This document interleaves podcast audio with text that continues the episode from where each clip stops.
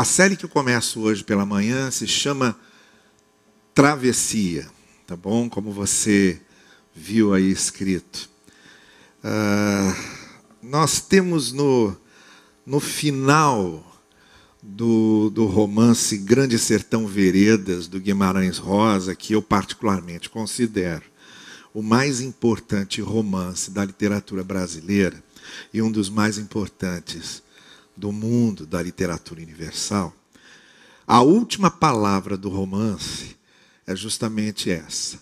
Ele termina com uma palavra: travessia.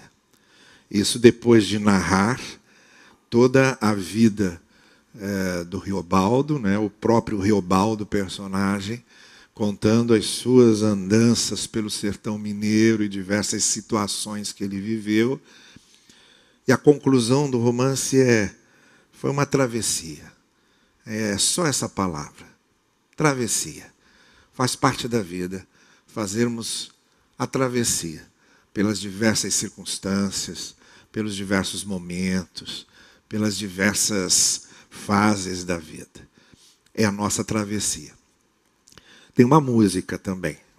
É uma música popular aqui no Brasil, do Milton Nascimento, um dos nossos mais renomados e importantes compositores.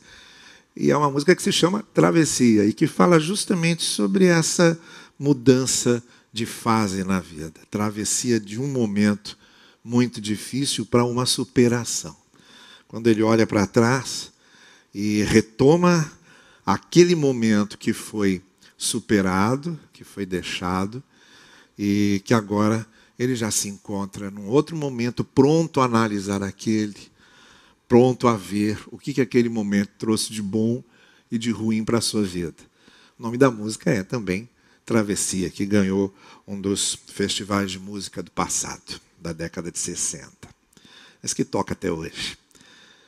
Essa palavra travessia não só aparece é, nesses registros poéticos e musicais, ela aparece na ideia das narrativas bíblicas também.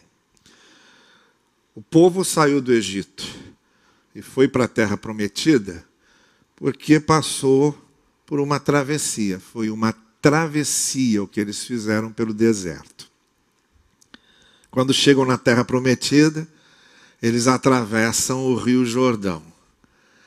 E essa passagem pelo Rio Jordão, assim como a travessia do deserto, foi a marca do início de um novo ciclo para a vida do povo, a travessia do Jordão foi a marca da conquista da promessa de Deus. Foi a conquista oficial da terra. Foi pisar com a planta do pé no chão que Deus havia prometido a Abraão séculos antes e que agora se cumpria através de uma travessia, através de uma passagem, através de uma transição. Depois a gente chega no salmo mais conhecido, que é o Salmo 23, que o salmista também fala de travessias que acontecem pelo vale da sombra da morte, quando nós temos de atravessar vales de sombra na vida. E embora o pastor esteja conosco, esses vales às vezes precisam ser atravessados. Embora o pastor não nos coloque dentro de uma redoma impedindo que esses vales existam, entretanto, ele se mantém ao nosso lado porque ele atravessa conosco o vale. E a fé é justamente isso, não é a gente se salvaguardar de passar certas situações na vida que acontecem simplesmente porque fazem parte da vida, mas do fato da gente passar superando e suportando esses momentos na certeza de que o Senhor está conosco e atravessa conosco. É uma travessia que a gente não faz só, mas que é travessia. É uma transição que faz parte da vida. E no Novo Testamento, nós encontramos algumas referências que eu quero fazer a você aqui. É, tem a, a, claro que aquela referência clássica do próprio Lago da Galileia, que Jesus vivia atravessando com seus discípulos e os evangelhos narram, né? De vez em quando você tem lá, e Jesus atravessou para o outro lado.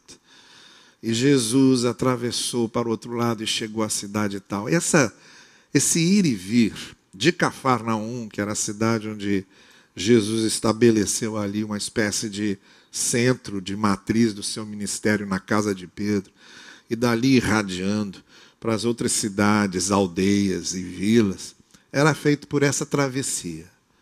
O que significa dizer que Jesus nunca chegava a um lugar sem antes passar por essa travessia, sem atravessar o lago da Galileia. O, o, grosso do ministério de Jesus, a maior parte do ministério de Jesus foi feito naquela região da Galileia, ao norte. Depois você tinha Samaria e ao sul você tinha a região da Judéia, que é onde ficava Jerusalém, o centro do, da religião judaica, onde ficava o clero judaico, onde ficava o templo judaico. As pessoas da Judéia normalmente olhavam para o pessoal da Galiléia com certo desprezo, é um pessoal mais bucólico, é um pessoal mais rural, é aquilo que chamaríamos de um pessoal mais de roça, um pessoal mais matuto, era assim que eles olhavam. Mas foi justamente lá, porque Jesus nunca se identificava com os muito é, equipados, ele se identificava mais com os desequipados. Ele nunca se identificava muito com os poderosos, ele se identificava sempre com os mais simples. E Jesus nunca se identificou com o centro institucional da religiosidade judaica. Ele se identificava é com aquela fé mais simples, mais espontânea, dos que estavam longe de Jerusalém, dos que estavam longe do clero, dos que estavam longe do templo de Jerusalém, era com esses que Jesus se identificava. Por isso ele exerceu a maior parte do seu ministério lá na Galiléia. Mas para chegar a esses lugares, ele fazia a travessia, normalmente a travessia pelo lago. Bom, a parte essa figura da travessia que nós também temos no Novo Testamento, eu quero ler para você essa manhã um conjunto de versículos que usa uma expressão que só aparece em Lucas. Era um apelido, era uma alcunha que havia sido dada aos cristãos. O cristão já era um apelido. O próprio livro de Atos diz que os cristãos foram chamados de cristãos, isto é, aqueles que estão seguindo esse tal de Cristo, em Antioquia que era o lugar onde os gentios estavam conhecendo o evangelho, se convertendo e quebrando ali um paradigma do pessoal de Jerusalém que achava que o evangelho de Jesus tinha vindo só para os judeus e para as cercanias do templo de Jerusalém. Agora eles eram surpreendidos pela graça de Deus, pela ação do Espírito. A ação do Espírito sempre surpreende os religiosos de carteirinha, sempre surpreende uh, os institucionais demais, porque o Espírito Santo normalmente vai por fora. E ele foi por fora. Ele não foi pelos canais que oficialmente nós consideramos os canais por onde Deus deve passar. Normalmente Deus não passa por esses canais que nós achamos que ele tem que passar por ali. Normalmente Deus vai por fora. Deus nos dribla e ele vai por fora. E Deus aí, no caso, é muito parecido com Mané Garrincha, que deixava o jogador lá, espantado, surpreendido, ia por fora, num drible sensacional que deixava o pessoal de boca aberta. Como é que ele fez isso? E era exatamente que os fariseus e os mestres da lei, a igreja de Jerusalém, os apóstolos, começaram a perguntar: como é que ele fez isso?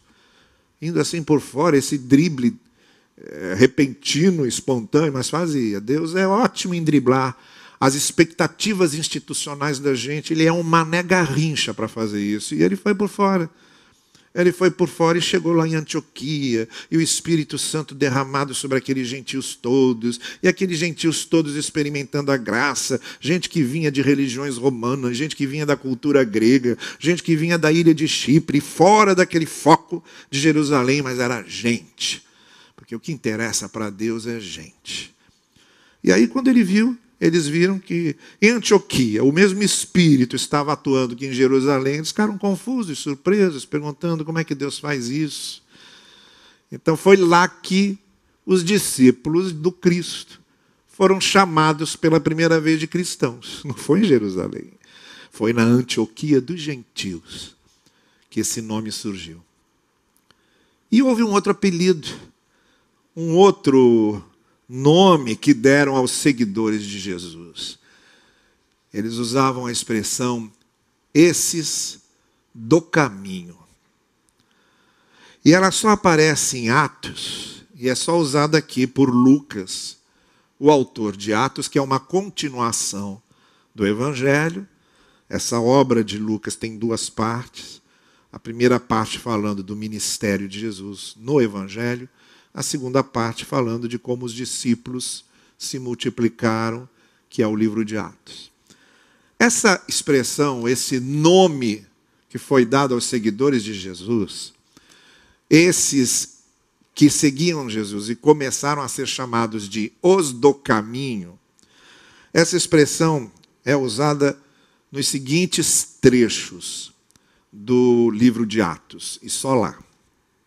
No capítulo 9, quando o apóstolo Paulo pegou o caminho de Damasco, veja bem a, a sutileza de Lucas quando narra isso. No, no caminho de Damasco, ou para Damasco, capital da Síria, essa mesma Síria que a gente está vendo aí em ruínas hoje, mas que era uma potência naquele tempo, Paulo, a caminho de Damasco, para perseguir cristãos lá, porque ele era um perseguidor feroz, voraz de cristãos, ele era um fariseu, ele mesmo se chamava fariseu dos fariseus, o suprassumo do farisaísmo, o modelo dos fariseus. Ele que achava que estava servindo a Deus, prendendo e matando cristãos, que era um serviço que ele estava prestando a Deus. Muitos acham que estão prestando serviços a Deus com coisas que são completamente anti-evangelho e fazem isso com uma consciência boa, como se estivessem fazendo a coisa mais certa do mundo, na certeza de, que estão servindo a Deus, fazendo em nome de Deus. Pois olha, Paulo também fazia em nome de Deus. Ele matava em nome de Deus, como deixou que matassem Estevão, e achou que aquilo era um serviço que ele estava prestando a Deus. Ele prendia e torturava cristãos, ele torturava em nome de Deus, achando que estava fazendo um bem enorme em fazer aquilo para Deus e para o reino de Deus. Pois Paulo, no caminho de Damasco, no caminho de Damasco, ele conheceu outro caminho. E lá a, a, Lucas narra o seguinte: que Paulo, saindo pelo caminho de Damasco, caso encontrasse homens ou mulheres que pertencessem ao caminho, para prendê-los, para levá-los presos para Jerusalém. Então aqui está a primeira expressão: aqueles que pertenciam ao caminho. A segunda vez aparece lá no capítulo 19 do mesmo livro de Atos, quando diz assim: Mas alguns deles começaram a falar mal do caminho, ou daqueles que estavam no caminho houve grande tumulto por causa daqueles do caminho. Isso aqui acontece muito no livro de Atos, né? Começa-se a, a, pregar ali em certo lugar, os judeus se revoltam, as pessoas se revoltam. Normalmente os pregadores eram presos. E o interessante aqui é a expressão que eles usam. Falavam mal do caminho, daqueles que eram do caminho, e queriam é, combater o tumulto que era causado pelos do caminho. Depois, um pouco mais adiante, a gente chega no capítulo 22 de Atos, onde no verso 4, Paulo está dando o seu testemunho diante das autoridades romanas. Ele está preso, ele vai pingando de autoridade em autoridade, ele vai da menor autoridade que era Herodes, e vai subindo, passa por Festo e apelou para César. Nós não sabemos se ele chegou a César, porque Atos termina antes, com Paulo em Roma, aguardando a audiência com César para se defender. Mas na defesa que ele fez diante dessas autoridades romanas, ele diz assim: persegui os seguidores do caminho, prendendo homens e mulheres. Mais uma vez que a expressão caminho é usada como é, sinônimo do grupo que seguia Cristo. Persegui os do caminho. E finalmente, em Atos 24, ainda Paulo, agora diante de Félix, outra autoridade romana, e o texto diz assim: Félix tinha bom conhecimento a respeito do caminho. Tudo indica que ele havia pesquisado, para julgar Paulo, havia pesquisado o que, que eles ensinavam, o que, que eles pregavam. Então, Félix, ali na hora de julgar Paulo, diz o texto: conhecia, mas usa de novo a expressão, os do caminho, a pregação do caminho, os ensinos do caminho. E Paulo, respondendo a Félix, ele vai dizer: Confesso que sou seguidor do caminho. Bem, essas narrativas todas, como eu disse a vocês, esse, esse apelido, como o apelido cristão foi dado aos seguidores de Cristo, esse apelido, os do caminho, o caminho, também foi dado aos seguidores de Jesus, aqueles que proclamavam o Evangelho. Os que viviam e proclamavam o Evangelho foram chamados de caminho, ou seguidores do caminho. O Evangelho, aquela pregação, aquele ensino era o caminho, e aqueles que o seguiam, que criam naqueles ensinos e naquela proclamação, eram chamados de os seguidores do caminho ou os do caminho. Como Lucas usa isso no, no livro de Atos, de modo até muito frequente, porque vocês vejam que aparece em vários textos que nós mencionamos aqui, a ideia que nos dá é que era muito usado. De que talvez tão frequente como chamar os seguidores de Cristo de cristãos, era chamar os seguidores do Evangelho de os seguidores do caminho chamar o evangelho de caminho. E é aqui nesse ponto que eu quero chegar, porque eu acho que esse conjunto de textos, que esse epíteto dado aqui, essa alcunha, esse apelido dado aqui aos cristãos, ao evangelho, cai então como luva para darmos o chute inicial nessa série de reflexões que a gente vai fazer até o final do ano. A gente significa que a gente vai passar o Natal pensando em travessia, porque o que é o Natal? Não é? senão a travessia de Cristo, do seu trono de glória, para encarnar e se revelar a nós. E o que é o Natal a cada ano que nós comemoramos, senão uma travessia na esperança de que as coisas se renovem? Não é? O que é o ano novo?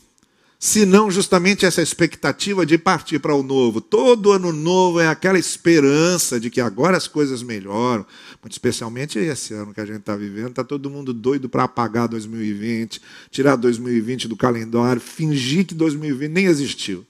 2020, não sei, não me lembro dele, nunca ouvi falar. E entrar no ano 2021.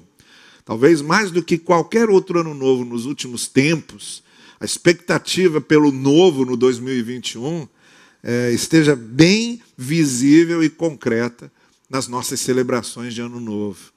Então, por isso, que até o final do ano, todos esses elementos vão compor essa nossa reflexão sobre travessia. E muito especialmente aqui, a partir dessa informação que temos no, no Novo Testamento, de que nós somos os do caminho. Então, nada melhor do que pensar na travessia como algo que é essencialmente ligado à vida, do que lembrar que, até para descrever a nossa fé, até para descrever a vida cristã, até para descrever a proclamação do Evangelho e os ensinos do Evangelho, a ideia de caminho, a ideia de travessia, ela se torna essencial. Veja, por exemplo, Jesus Cristo, quando chamava os seus discípulos, ele dizia: siga-me. Agora pense no verbo seguir. O verbo seguir é um verbo de movimento. Não há como seguir a Cristo sem estar se movimentando sempre. Seguir a Cristo e crer no Evangelho é estar se movimentando sempre, é estar frequentemente no caminho, é estar frequentemente na travessia. Significa ir do ponto A ao outro ponto, passando por diversos outros pontos que são é, acontecimentos, eventos e fases da vida. No cristianismo, a gente segue Jesus, porque seguir exige continuidade, exige persistência, exige que se ande. Aliás, quando a gente chega a Paulo, em vários textos de Paulo, o que é que Paulo diz? Andem assim, andem desse jeito. Vocês foram chamados para andar no Senhor. Outro verbo de movimento.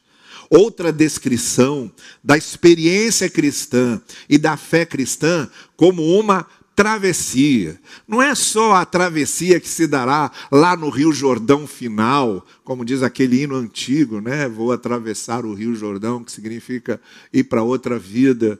É, não é essa travessia só. Tem outras travessias que acontecem agora e que estão acontecendo agora, porque a vida cristã é um movimento com várias travessias. É crescimento, é amadurecimento, é experiência se acumulando em nós e nos tornando pessoas mais maduras na fé, com uma visão mais larga, mais profunda. Se tem uma coisa que não tem nada a ver com fé, é a paralisia da vida, é a estagnação, é a parada do não progresso. É não progredir. É não melhorar. Na vida como um todo, só para de se movimentar quem está morto. Defunto não se mexe. Eu já vi, você já deve ter visto em algumas ocasiões, aquelas cenas dramáticas, não é, da pessoa que não se conforma com a morte do outro e que abraça o corpo, fica falando com o corpo. E há alguns mais exaltados que ficam, por favor, fale comigo, inconformados com a morte. Porque a morte é isso mesmo, a morte é o momento em que para tudo. Só mortos não andam. Só mortos não se movimentam. E por isso, só mortos não progridem, não melhoram, não mudam de ideia, não aprendem, não aprofundam seus conceitos, não revisam as suas próprias ideias para aperfeiçoá-las, não crescem, só mortos. Na fé cristã, isso se dá de uma forma zumbídica, vamos dizer assim. Porque a gente vê um monte de gente se movendo, mas que por dentro está morto. Por dentro está parado. É aquele pessoal que é cristão, que está na igreja e tal, mas não se move. É um zumbi. É um zumbi evangélico. Não se move, não cresce, as ideias não arejam não sai do ponto A para o ponto B, do ponto B para o ponto C. Não produz fruto. Não contagia. Sabe? Não é, é, é dá vida onde está. Está andando, porque é um zumbi da fé. Está andando, porque é um zumbi da religião, mas está morto, não progride, não muda as ideias. Acha que conservadorismo é estagnação, é paralisia, é idiotice e é ignorância. E é. E é. Em certos casos, o conservadorismo é o pior tipo de ignorância e de idiotice que existe. Porque a pessoa está parada, não está vendo as coisas acontecerem, não está reinterpretando o mundo, não está relendo os acontecimentos. É um zumbi, está lá parado. Enquanto nós somos chamados pelo Evangelho de caminho, os do caminho, enquanto nós somos chamados de seguidores, que estão sempre se movendo, que estão sempre se locomovendo, que estão sempre progredindo, que estão sempre se reavaliando, enquanto nós somos chamados pelo apóstolo Paulo de aqueles que andam. Como aconteceu com o próprio Paulo. Pegue a primeira epístola que Paulo escreveu, a primeira carta aos Tessalonicenses, e vá lendo na ordem dessas epístolas, e chegue lá em Timóteo e Tito, e veja como Paulo mudou de ideia em muitas coisas, como seu pensamento progrediu em muitas coisas. É só ver lá. O próprio Paulo passou a ver certas coisas de maneira diferente. Isso acontece com todo mundo. Sem perder a essência dos princípios que nunca mudam, dos valores que nunca mudam, mas com a capacidade de ir relendo a realidade, de ir aprendendo e crescendo, respondendo às novas demandas que vão surgindo e que exigem posicionamentos nossos concretos, reais, pé no chão, sem espiritualizações ridículas e excessivas, mas com uma visão clara da realidade, com uma visão clara da essência do Evangelho. Porque o que dá essa visão clara é justamente a visão clara da realidade e a visão clara da essência do Evangelho. Quando perdemos essas duas coisas, a gente se torna cantores do samba de uma nota só. Eu quero encerrar essa, essa introdução a essa série que nós vamos fazendo sobre a travessia da fé a travessia da vida. Lembrando uma última coisa: que nós somos chamados, muito especialmente por Pedro no início da sua epístola, mas em outros textos, onde há ideias equivalentes no Novo Testamento, nós somos chamados de comunidade peregrina. Comunidade peregrina é a palavra paroiquia, que é a palavra que Pedro usa. Nós somos os paróicos. Nós somos a paroiquia. Você está se lembrando de uma palavra em português que se parece com isso? É essa mesmo. Nós somos a paróquia de Deus. Ela não é uma expressão muito usada entre nós, porque desde que os nossos missionários chegaram aqui, e fizeram um contraponto com a Igreja Católica. É, eles tiraram tudo que parecia catolicismo. Né? Então, não se fala em Semana Santa, tiraram cruz da, da frente dos templos, não se é, ora junto o Pai Nosso, não se recita credo. Isso tudo protestante fez para dizer que ele não era católico. E aí perdeu muita coisa que não tinha a ver com ser católico, tem a ver com a herança cristã. Né? Mas essa é outra história. O que eu quero dizer é que a palavra paróquia, por esse mesmo motivo, ficou restrita ao catolicismo.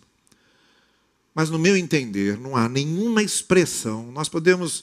A expressão corpo de Cristo é muito boa para a igreja, porque realmente é um corpo, como diz Paulo, né?